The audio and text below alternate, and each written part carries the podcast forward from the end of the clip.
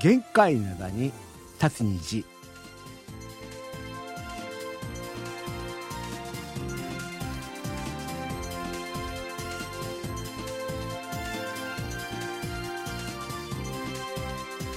1月29日月曜日の限界なだに立つ日皆さんお元気でしょうか？ドクターシンことシンニョンです。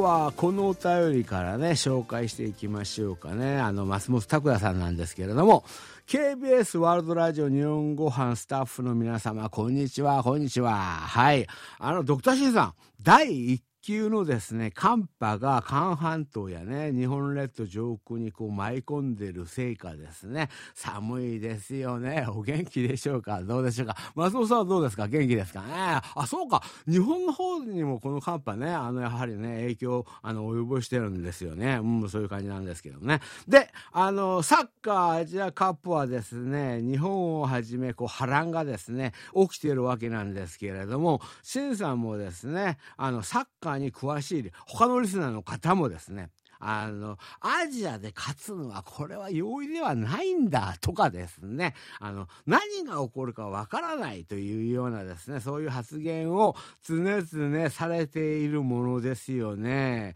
私はですね、あの、イラク戦で、まあ、あの、素人目にもですね、あの、あれだけですね、ボールをこう、あの、試合していててもですね、あの、三笘選手のような、出た、三笘選手をね、三笘選手のようにですね、あの、前線でで、まあ、個人技をね駆使してね突破できる選手がいないということであるならば結局ですね得点にこうつながりにくいね難しいんだなあっていうふうにねそういうふうにねあのちょっとですね難しい感じをね受けたりしました。なるほどなるほど。ね。あのこの前のですこの前のですね先週のですねあの月曜日の限界なだに立つ虹ではですねサッカーの話題に終始しましたがこれでですね私はですね十分楽しめました。そうかこの前ラジオ体操とかなしでねサッカーの話ばっかりあったわけなんですけれども今週もなんかそうなりそう そんな感じはするわけなんですけれどもまあこれでいいんじゃないかね。限られた時間っていうねそういう枠がありますからね。まあいろんなことをね詰め込むよりもまあサッカーの話ねここの方がいいんじゃないかなというふうに私は感じております。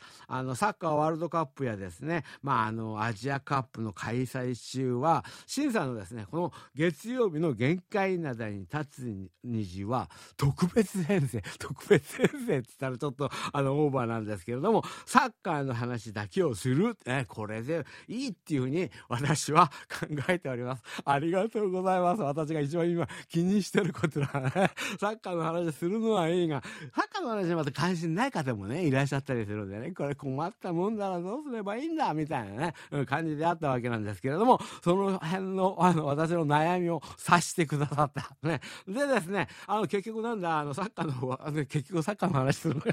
で、あの、サッカーの方はですね、紆余曲折、まあ、いろいろとありました。本当いろいろとありましたよ。うん。あったわけなんですけれどもね、結局、私とですね、皆さんが望んだ通りにはなりましたですよね。本当いろんなことがあったわけなんですけれども、奇跡のようにですね、あんま、望んだ通りにはななった。ね。これでですね、あの、アジアカップ、まあ、決勝でのですね、あの、日本対韓国のね、直接対決、これがね、あの、実現される可能性がね、あの、ちょっと、あの、出てきたわけなんですけれどもね、これを実現させるべくですね、あの、まあ、サッカーの選手の皆さんはですね、国家代表ね、国家代表っていうですね、そういうですね、あの気持ちをね、胸にですね、あの、国家代表としてのね、あの、意地をね、見せてほしいですよね。ということでですね、この曲は、この前、あの、あれだよな、松本拓也さんが、これは、あの、この曲気に入りましたっていう話もあったりしたんでね、この曲かけましょうかね。あの、ラブホレックスの曲でですね、あの、バタフライっていう曲なんですけれども、これは、あの、映画ですね、国家代表のですね、OST に入っているやつですよね。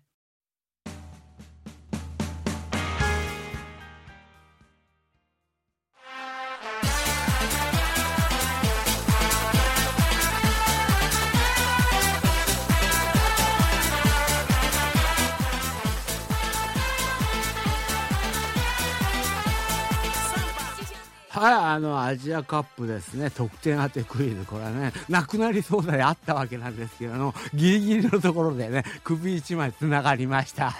で、あの、だけどまあ、これからはですね、あの、あの、まだ、あの、韓国と日本の試合ね、あの、残ってるわけなんですけれども、あの、どちらかが負けた段階でこのコーナー終了。どちらか今回はあくまでも日本と韓国ね。日本と韓国のですね。まあまああの決勝戦でねあのまあ対戦直接対決ね。これが一番のですね目標でありますのであのまあその志あの半ばでですねどちらかが倒れてしまうとそこでもう終了っていうねこのコーナーね。怖いコーナーでございますけれども。そういうことでねあの AFC アジアカップカタール2 2023ね、非常にですね、盛り上がってる。どうですか？日本の方盛り上がってますか？韓国の方はなんか、昨日の試合とかでね、本当ね、またね、あの非常にね、盛り上がりだしたね、そういう感じはね、したりするわけなんですけれどもね。で、全体的な話として、やはりですね、あの、サイカさんね、サイカ正治さん、今回、今回この話に結構強いな、いろんな話を書いてくださったわけなんですけれども、こういうお便りです？韓国はですね、後半のアディショナルタイム15分までですね、3対2でこう勝っていたわけなんですけれども、あの、グループ E の、あの、首位に立ちですね、まあ、あの、決勝トーナメントで、これで、あの、ベスト16のところで、日本と対戦するしかもうこれはないかなってね、そう、そうなんですよ。卑怯なヨルダンが、あの、私は、これは、あの、てっきりね、韓国が、まあ、あの、勝つしかないんで、まあ、勝って、それからですね、まあ、日本とベスト16をやるしかない形になってしまうんで、本当に残念だなという感じはあったわけなんですけれども、私もちょっと忘れかけていた話があるのね。あ、そうなんだよ。韓国がここでね、勝ったとしてもですね、ヨルダンが、ヨルダンがその後ろの方でやってた試合ですよね。ヨルダンがね、バレーンに負けてしまえば、そう、ここれが実現するしかない。日本とあの当たりたくないっていう考え方を持っている、まあ、ヨルダンね、うん、まあそういうことを考えるのであれば、ああ、そうかそうか、向こうがあのやる気ないなければ、これはあの韓国とあの日本の試合をね、あのするしかないんだなこれはもう運命なんだなっていうふうに感じでね私ももう諦めかけてました。はいはい。皆さんね勝手にやってくださいみたいな感じでねこう見てたわけなんですけれどもそういうねあの才加さんも覚悟をしていたところがですね土壇場でですね相手選手にゴールをこう決められた。いやマレーシアねあれ点すごかったですよね。最後ね、土壇場の土壇場、最後の最後でですね、本当にまあ同点にされてしまったので、まあヨルダンとですね、バレンの試合がですね、まあ、あの、とても気になっていたわけなんですけれども、そのですね、バレンとヨルダン、ババレンがですね、ヨルダンに対して1対0で勝った。で、バレンがですね、それで首位、バレンって、あの、3位じゃなかった？そこがですね、急に首位、首位になってですね、韓国が2位ね、2位になるっていうことでですね、なんであの、一番卑怯なヨルダン、ヨルダン3位、3位として上がったんだ、それでもね。うん、このあの、アジアカップ、この辺がちょっとあの、ちょろいよね。3位になってもみんな上がったりするチームが4チームもあるからね。うん。そういうことで、ヨルダンも無事に上がった。で、結局はあの、日本とですね、あの、韓国のですね、あの、ベスト16での、まあ、直接対決、これが回避されることになりました。あのグループ E のですね。2つの試合が終わって、まあ、あのドクターシンさんのですねあの喜びの笑顔がね浮かんできました。私の喜びの笑顔っていうよりなんかこう呆れた呆れた感じ。えええやっぱこういうことになったりすることもあるの？みたいなね。ね そういう感じをね受けたりしたわけなんですけれども。本当にですねドクターシンさんにとってはですね本当にヒヤヒヤドキドキのあの試合だったというふうに思うわけなんですけれども諦めかけていたね夢がねねこうあの嬉しい現実となって本当に良かったなというふうに思っております。そう夢が現実になったというよりは夢に向かってあのやややあの肯定的な可能性が出てきたわけであってこれからまたであですねあのいろんな試合があったりするんでね。その中で何回も波乱ありますよ。波乱あるね。そその辺がね、あの、面白さであるわけなんですけれどもね。本当にですね、あの、韓国代表としてはですね、こう、私どもが諦めかけていた、あの、得点当てクイズのね、こう、楽しみをね、あの、決勝戦まで繋いでくれたので、本当にありがとうっていうふうに言いたい。私も言いたい。私も、あ、ありがとう。いやいやいやいやああそこでよく同点になって、あのね、あなってくれたって。あ、だけどあの試合みたいな感じはあれですよね。あのまあ、あの、あるね、心ない人たちはですね、あれなんかこう、あの、ちょっと韓国なんか最初からあの、か勝つ気なかったんじゃないかみたいなね、うん、そういう話はあるけれども、た、確かに勝つ気はそんななかったですけれども、それは心の動機としてね、心の中の、あの、まあ、動機として、絶対これはもう死んでももう、これは勝たなきゃいけないって、そういう雰囲気ではなかったのは事実ですけれども、マレーシアすごく良かったですよ。ね。ああいうチームだったの？みたいな感じでね、うん、そういう感じでね、あの、得点を入れてね、あの、結局同点になって夢が繋がったっていうね、うん、そういう感じですよね。で、その試合の1日前でありました、あの、24日の日の水曜日だったんですよね。日本とインドネシアね、これなんか、あの、見るまでもなく、これはちょっと楽勝だなっていう感じは、ちょっとインドネシアにはちょっと失礼なんですけれども、楽勝だなという感じはあったわけなんですが、はい、あの、日本難なくね、あのね、あの、勝ちましたですよね。しかしね、インドネシア、皆さん、あの、この試合は日本、あの、見た方いらっしゃるのか、たくさんいらっしゃるというふうにね、これは思うわけなんですけれども、日本の試合であったんでね。あれ、あの、最後の1点、あの、インドネシアが入れた時、あの、皆さん見ました？あの、あの、インドネシアのアルハン選手、アルハン選手ね、ああの方ね、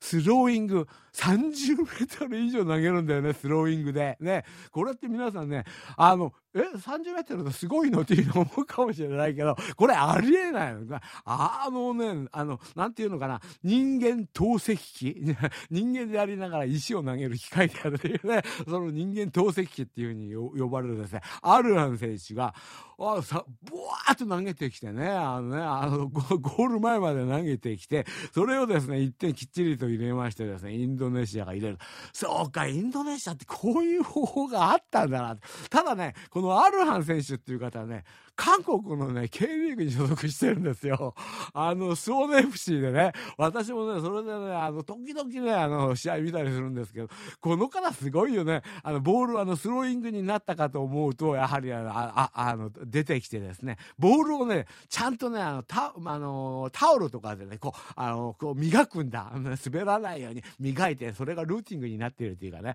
本当磨いて、それをですね、本当に、あの、助走つけて上、後ろからブワーって投げてるね。それで、あれっていうのは、もう彼の、まあ、存在意義は、まあ、それが全てなのかっていうと、まあ、そんな感じもするんですけれど、それは、あの、だけど、まあ、それはもうそれですごいね。うん。本当ああいう選手が一人いたりすると、チームの雰囲気変わるっていうふうに思うんですけれども、日本や韓国は、こういうか、あの、選手がなかなか現れないね。うん、そういうね、感じで、あの、まあ、だけど、まあ、試合の内容としては、日本がねね、楽勝したというね、うん、そういう感じであったわけなんですけれども、先ほど言ったですね、その次の日に行われた、あの、韓国とね、あの、こう、まあ、の、マレーシアの大会は、あの、試合はですね、3対3で、あの、同点になってしまったというね、そういう話ですよね。これを受けましてですね、今回ね、そうね、日本、にインドネシア、日本の試合も、ま、韓国とマレーシアの試合はこれは予想しにくい。これはむちゃくちゃ誰も予想できなかったね。私も全然考えてもみなかった数字なんですけどね。うん、そういうことになったんだけど、日本とインドネシアのこれはちょっとあり得るんじゃないかな、これは当てた人いるんじゃないかなっていうふうに思いましたら、いました当てましたあのね、我らがメミル・チョンビョンさん、メミル・チョンビョンさん、ドクターシンさんご機嫌いかがですか？っていうことでね、あの、日本対あのインインドネシアね、この試合ですね、あの私の予想では3対1で日本の勝ちです。やった！見事見事。やった！3対1今回初得点じゃないか。今回初得点。初得点にして、この、あの、あとね、試合ね、あんまり残ってないんでね、このまま突っ切ればね、これはもう、あの、優勝候補。あと、あと1試合ぐらいちょっと当てるのね、ダメ押しにはなるんではないかっていうね、そういう感じであるわけなんですけど。れどもね。で、あの、この試合、私の予想としては、あの、日本はですね、あの、あの前の試合で、こう、負けたですね、そう、イラクにまさかの一撃を食らったね、その鬱憤を晴らすように、あの、攻撃をね、仕掛けてくるっていうふうに思います。それでですね、インドネシアは、こう、守りを固めてですね、あの、好きあらば、こう、若さに任せてね、運動量の多さで、あの、カウンター攻撃をします。しかしですね、あの、日本がね、まあ、あの、本領を発揮して3点を取るということで、3対1ぐらいになるのではないかということで、ピンポン当たりましたね。それで、あの、まあ、あの、韓国戦の方もね、この方ね、予想してるわけなんですけれども、あの、韓国対マレーシアは2対0で韓国ね、こういうふうにはならなかったですよね。ただ、すごい、あの、韓国はこう、イエローカードがね、5枚ありますよね。あの、マレーシアは格下なので、そのイエローカードのですね、あの、これを、選手ね、カードをもらった選手をね、出さずにですね、温存しますね。そういう感じでね、あの、な、なるんではないでしょうかというね、うん、そういうことなんです。そう、すごいな、これね、あのね、本当ね、あの、あれなんですよね、よく知ってる、あの、この方はね、あの、よく知ってるわけなんですけれども、これね、あの、私は思い出すのは、昔ね、昔ってこの前ね、あの、この前のカタールワールドカップの時にね、あの、その時にですね、あの、韓国の試合ね、韓国対ポルトガルはね、あの、その時、あの、ポルトガルに、ポルトガルにあのあの引き分けるかあの負けたりしたら韓国はねあのまああのこうあのそのグループリーグ、ね、敗退ね。そういうあの傾向があったわけなんですけれどもその時最後の試合ですよね。その時にねあの韓国ね1対1でポルトガルと引き分けていたわけなんですけれども最後ねあのその時もあのロスタイムだったですよね。ロスタイムになってあとほとんどもう時間がないっていうねそそういう段階のところであの、ソヌミン選手がね、ブワーッと前の方に走っていってね、それをですね、司さんのポルトガル、あの、守備がですね、4人、4人彼をですね、ぐるっとね、あの、あれをする、ね、あの、囲む。ね、それでですね、あの、その後ろからはですね、あとさらに4人、8人、つまり8人の守備がですね、あの、まあ、ソヌミン選手をね、こう囲むような形になったわけなんですけれども、その時にね、ファギちゃんがね、なんかね、横走ってたんだ、ボーで横走ってるファギちゃんを見た、ソヌミンがですね、もうパスはもうあそこしかない、もうあそこしかないっていうところね、ああそこしかないっていうところにパスを出して、で、パスの強さもあれより強くちゃダメなんで、あれより強かったらオフサイドに引っかかる可能性もあるしね、いろいろあったわけなんですけど、本当芸術的にちょうどいい力かけて、パスをバーッとスルーパスを出したら、なんとハギちゃんもそれをパンちゃんと取ってね、しかもちゃんとゴールを決めて、うわー！っていう感じでね、韓国ね、あの、ポルトガルにね、これ勝ってね、あの、ベスト16を決めたわけなんですけど、もう感動のルツボだったですよね。うん。それやはりこの放送でもね、あの、あの話をしたわけなんですけれども、私が感心したの、したのは、その時にね、あの、あの、その試合を見ていたね、あの、上村好美さんね、サッカーの初心者、サッカーの初心者がね、私にですね、あの、まあ、その試合が終わってからね、あの、メールが来たわけですよね。まあ、もう感動しました。本当サッカー好き、これ好きになりました、みたいな話話があった後、しかしですね、あの、その時にファギちゃんがですね、ごあの、ソン・ミからのパスを受けてゴールを決めた後、嬉しさのあまりこうね、服を脱ぎましたでしょ？服を脱いだね。服を脱いだわけなんですけれども、その服を脱いだのが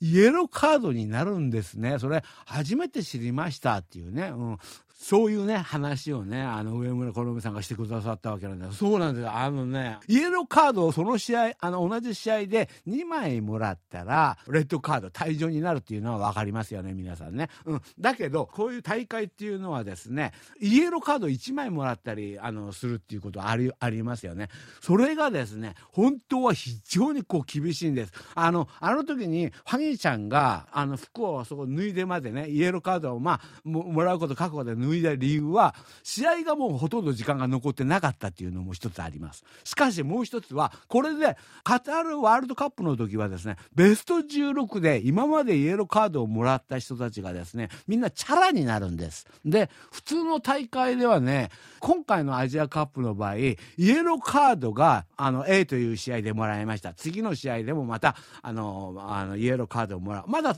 あるいはその次の試合でもいいですから、まあ、あの、イエローカード。つまり、イエローカードが合計2枚になった段階で、次の試合出れないわけですよ。これはもう、今、韓国にとってはですね、ありえないことであったわけなんですが、この前1戦目の時にね、韓国はね、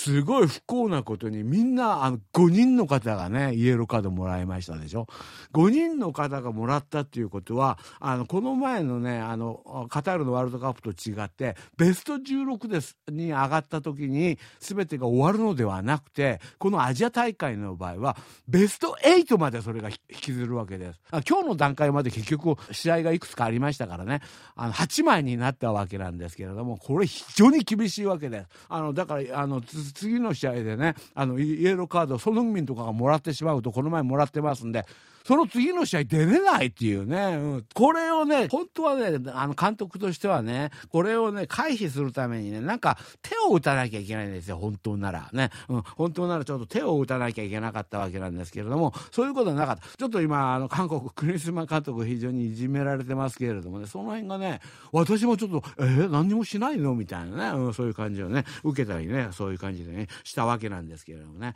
はい、ということでですね、この方はですね、東京都中野区のですね、あの、豊佐と、あの、高橋さんでございますけれども、私はですね、急遽受信報告書を出したのは、あの、この前ですね、HCJB のまあ日本語放送で、ドクターシンさんのですね、インタビューが出ていたので、私、びっくりしました。びっくりした。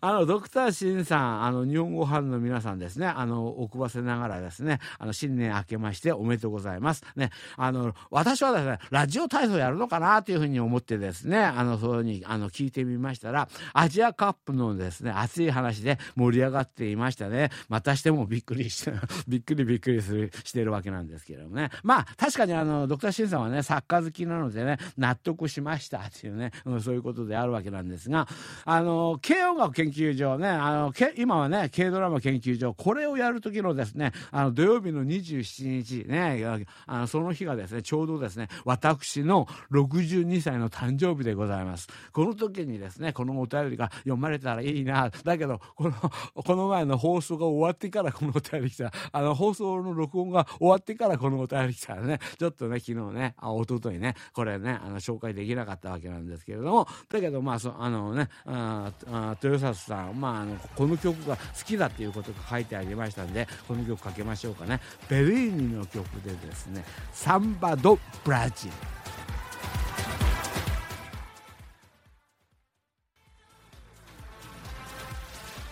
はい、ということでですね、急いで行かなきゃいけないわけなんですけどもね、皆さんね、あの、お察しのように、今回もラジオ体操ありません。今年に入って、これだけは絶対やるぞ、みたいな話ね。それ以前と募集してますんでね、あの、今回、あの、チャンピオンとか決められなかったけれども、あの、サッカー終わりましたらね、これ、いつ終わるかわからない。来週でもすぐ終わる可能性あるわけなんですけれども、終わりましたらね、これまたね、あの、2週間くらいね、ちょっと続けてね、この、これを終わらせて、うん、それから先に進むというね、うん、そういうスケジュールジュールでよろしいんではないでしょうかということなんですが、今週すごいな、今週が一番の山場というか、今回一番のこう、盛り上がりどころなんですけれども、はい、1月31日、これはです、日付は31日の水曜日なんだけれども、火曜日が終わったすぐのあの水曜日なんですよね。12時回った。だけどまあ、深夜の1時になる。その時にね、試合があるわけなんですけれども、韓国対ですね、サウジアラビア。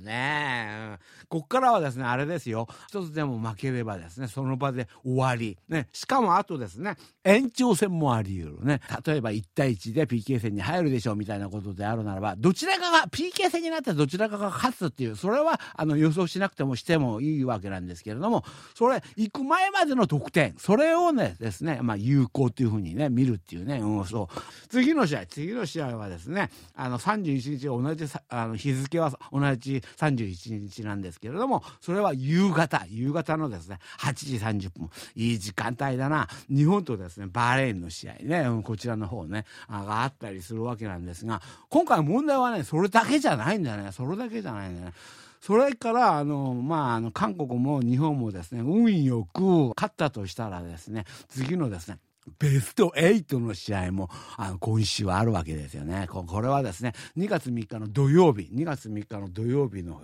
日とですね、あの、両方とも、両試合とも2月3日の土曜日か、うん、この2つのですね、土曜日の日に、まあ、韓国とですね、今、韓国がまあ進んだとしてね、うん、韓国が当たる可能性があるのはオーストラリア、オーストラリア。で、日本は、日本があの勝ち進んだとして、日本はこれ間違いなくバレーンはまあ勝てると思いますよ。うん、勝ち進むとして、あの、こう、イランとね、うん、イランと当たったりするわけなんですけれども、この試合が一番の日本としては、こう、山場じゃないかなっていうね、うん、感じはしたりするわけなんですけれども、このですね、あの、つまり今回は4つのゲームがある可能性があるんだ。その4つのゲームのですねあの得点をですね当ててくださいというね、うん、そういう感じの話ですよね。はいということでですね今日もお別れの時間になってしまいました。これまでドクターシンコトシンヨンでした。よろぶんあにげせよ